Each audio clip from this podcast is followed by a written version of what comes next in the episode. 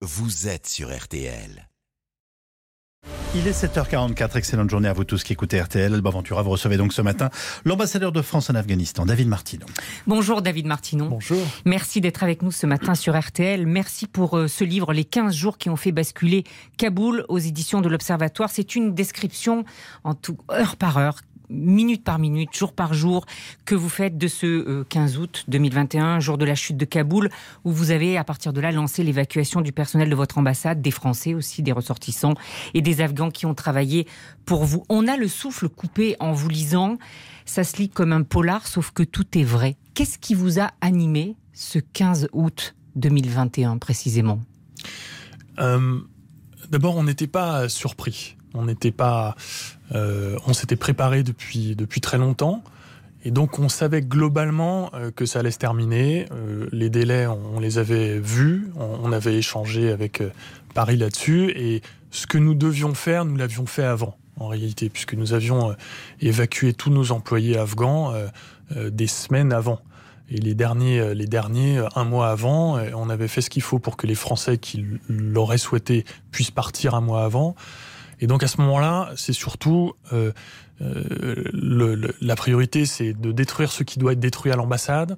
Les documents. Euh, les docu ce qui reste de documents, d'archives, pour ne rien laisser de, de, de, de, documents euh, nominatifs, de traces. Il fallait détruire euh, les communications, il fallait détruire, euh, neutraliser les voitures blindées, etc. Et puis faire partir tout le monde en sécurité vers, vers l'aéroport. Tout le monde, c'est combien de personnes? bah, À ce moment-là, on était une cinquantaine dans l'ambassade. Euh, c'est-à-dire qu'on était déjà au format noyau dur.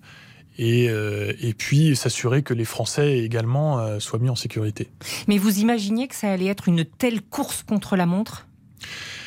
Vous savez, on, est, on, a beau se préparer, et nous étions préparés, on n'est jamais prêt. Le, le, général Marshall disait le plan c'est bien, la planification c'est mieux. En fait, on était, tout ça nous a donné une agilité qui nous a été indispensable pour gérer les imprévus, les canons conformes, euh, et nous en avons eu beaucoup. Et effectivement, euh, il y a eu une accélération entre le, le 14 et le 15 et le, et le 15 août. Euh, qui, a pu surprendre. Mais à, ce moment-là, qu'est-ce que on est dans la panique Vous bon, vous dites que tout est planifié, certes, mais enfin quand, on vous lit, on se dit mais ils risquent pour leur vie à tout moment. On, voit la progression des talibans. Euh, on sait à quel point ils sont féroces. Vous avez peur?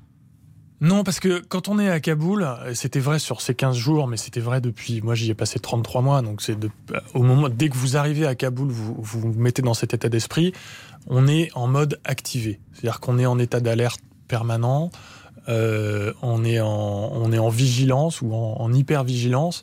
Et en fait, notre réflexion, c'est toujours à, à, à, tout moment de savoir ce que l'on doit faire. En l'occurrence, nous savions ce que nous devions faire, nous avions préparé ça. Euh, et puis de toute façon, à Kaboul, on est exposé au risque en permanence, Tout le, risque terroriste. La sécurité, est... c'est au cœur finalement de votre mission. Oui, vous dites vrai. que vous portez tout le temps un gilet pare-balles. Je l'ai toujours à portée de main ou, et de, quand je sors, je l'ai. Ouais, et vous, et vous circulez dans des véhicules blindés, sales, pour ne jamais être repéré. Oui. Enfin, pour pas l'être. Euh, vous vous entraînez avec les policiers du raid. Oui.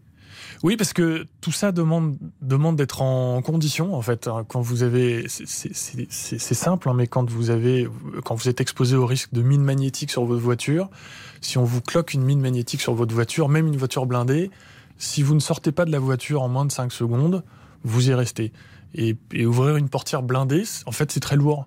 Mmh. Euh, surtout quand on a un gilet lourd sur soi. Donc, en fait, il faut s'entraîner. Ce qui il faut frappe répéter les gestes. David Martinon, c'est l'esprit d'équipe. On pourrait croire qu'il y a monsieur l'ambassadeur et puis tous les autres. Et non, on dirait presque une bande d'amis, une bande de copains. Je, je, je, je pense qu'on peut le dire comme ça. Nos, nos, nos liens sont très forts. Euh, en raison de ce qu'on a vécu et aussi parce que vous savez, les opérateurs du raid qui assuraient ma, qui étaient autour de moi, leur mission c'était de protéger ma vie au péril de la leur. Donc euh, ça marque et, en échange, euh, moi je devais prendre les bonnes décisions pour assurer leur sécurité. Je parle des policiers du raid, je parle des policiers en général, puisqu'il n'y avait pas que des opérateurs du raid. Les, soldats du, commandement des opérations spéciales, du CPA 10, désormais célèbre, euh, et, euh, les agents de la DGSE aussi. Donc euh, effectivement, y avait, on a vécu en en équipe pendant des mois et pendant 15 jours de manière paroxystique. Euh, la zone verte de l'ambassade à un moment devient trop dangereuse. Vous devez établir cette ambassade à l'aéroport, dans les locaux de Thales. Euh, il y a la menace, il y a les talibans, il y a l'État islamique aussi. Les Américains, eux, ils vous aident ou ils vous freinent dans votre mission d'évacuation? Alors, non, ils nous ont aidés et c'était prévu. C'est-à-dire qu'à un moment, on a dû constater que notre option A, c'est-à-dire de partir par la route s'interrompait, on ne pouvait plus passer, ça prenait trop de temps, il y avait trop de risques parce que les talibans étaient entrés dans la ville. Et donc, euh, moi, je suis particulièrement reconnaissant aux Américains parce que euh, à 18h46, nous avons été héliportés par euh, les Américains. et après, leur mission, c'était de tenir la base. Et nous, notre mission, c'était de faire entrer ceux que nous voulions mettre en sécurité. Et c'est vrai que là, mm. ça n'a pas toujours été facile. On, a trouvé les moyens de travailler ensemble. Ils nous ont aidés. Euh, ils nous ont aussi limités par moment. Et donc, on a dû euh, surpasser ça. J'imagine que ce qui n'est pas facile aussi à ce moment-là, c'est de rassurer sa famille, votre femme et vos trois enfants qui sont euh, ici à Paris. Qu'est-ce que vous leur dites? J'essaie de prendre l'air le plus désinvolte possible. Euh, j'essaie de faire des vidéos, mais je dis aux policiers, aux soldats de se pousser, euh, qu'ils voient pas d'armes, etc.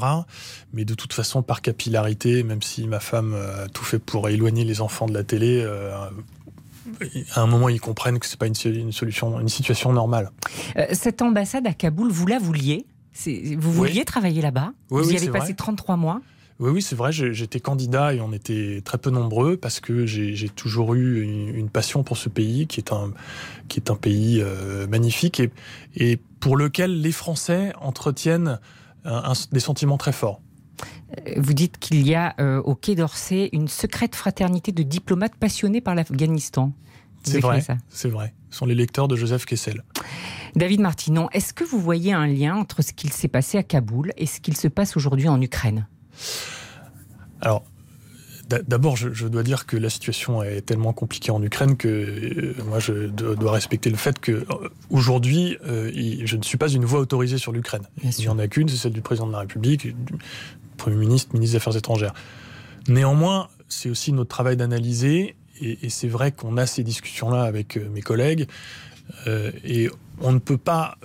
Si la situation était quand même figée depuis 2014. Donc, qu'est-ce qui a déclenché ce changement de, posture de la part du leadership russe euh, peut-être un changement de perception en réalité. C'est-à-dire ben, C'est-à-dire que l'affaire afghane euh, a pu provoquer euh, auprès du leadership politico-militaire russe la perception, et je parle bien d'une perception, que justement les Américains changeaient de priorité, c'est même la Se première désengager se désengageaient, n'étaient, peut-être plus là euh, pour certains de leurs alliés, puisque de fait, on a vite compris que la préservation de la République afghane n'était plus un objectif prioritaire. L'objectif prioritaire, c'était de retirer les troupes. Donc si on pouvait préserver la République, tant mieux, mais l'important pour le président Trump comme pour le président Biden, c'était de retirer les troupes. Et donc peut-être qu'il y a eu la perception d'un espace particulier pour, euh, pour agir. Et Poutine en a profité. C'est pas impossible, oui. Dans une situation comme en Ukraine, qui dure maintenant depuis 18 jours, à quel moment on arrête de discuter Vous, le diplomate, qu'est-ce que vous nous dites là-dessus? Euh, En réalité, on, a, dans ces circonstances-là, donc moi je ne peux parler que de ce, que je connais, c'est-à-dire. Mais vous, vous discutez avec les talibans? Oui, nous on, discutait parce que si vous, on, discute plus forcément de la paix, mais on a toujours des sujets de négociation. Euh, moi, j'ai parlé, euh, j'ai discuté, j'ai négocié avec le, responsable Taleb de la, de la sécurité à Kaboul pour lui demander que euh, les Afghans que nous voulions mettre en sécurité ne soient pas contrôlés, qu'on ne contrôle pas leurs documents, parce que la plupart du temps, ils n'en avaient pas. Euh, donc, il y a des sujets de discussion, il y a des choses qu'on veut obtenir, même si c'est pas forcément la paix du jour au lendemain. On peut négocier des trêves humanitaires, on peut demander la mise en sécurité de telle ou telle personne. Et je, comprends que c'est. Mais on peut discuter avec Poutine ben, il le faut de toute façon. C'est notre travail à nous, euh, les diplomates, de, parler avec ceux euh, qui ne partagent pas nos valeurs. Aujourd'hui, pour vous, l'Afghanistan, c'est fini? Vous attendez une autre affectation? Oui, je, termine mon, enfin, je pense que je termine mon mandat. Euh, j'ai passé 33 mois en Afghanistan. Ça fait 7 mois que je l'exerce depuis Paris. c'est une durée déjà substantielle. Et donc, on verra. 33 mois, oui. Merci beaucoup, Merci David de Martinon. Et je recommande ce livre, Les 15 jours qui ont fait basculer Kaboul, aux éditions de l'Observatoire. Merci infiniment d'être venu. Merci à vous. Merci à vous deux. L'intégralité de l'entretien, comme chaque jour, est à retrouver sur le site rtl.fr. Euh, David Martinon, monsieur l'ambassadeur, vous restez avec nous puisque vous êtes dans l'œil de Philippe Cavrivière.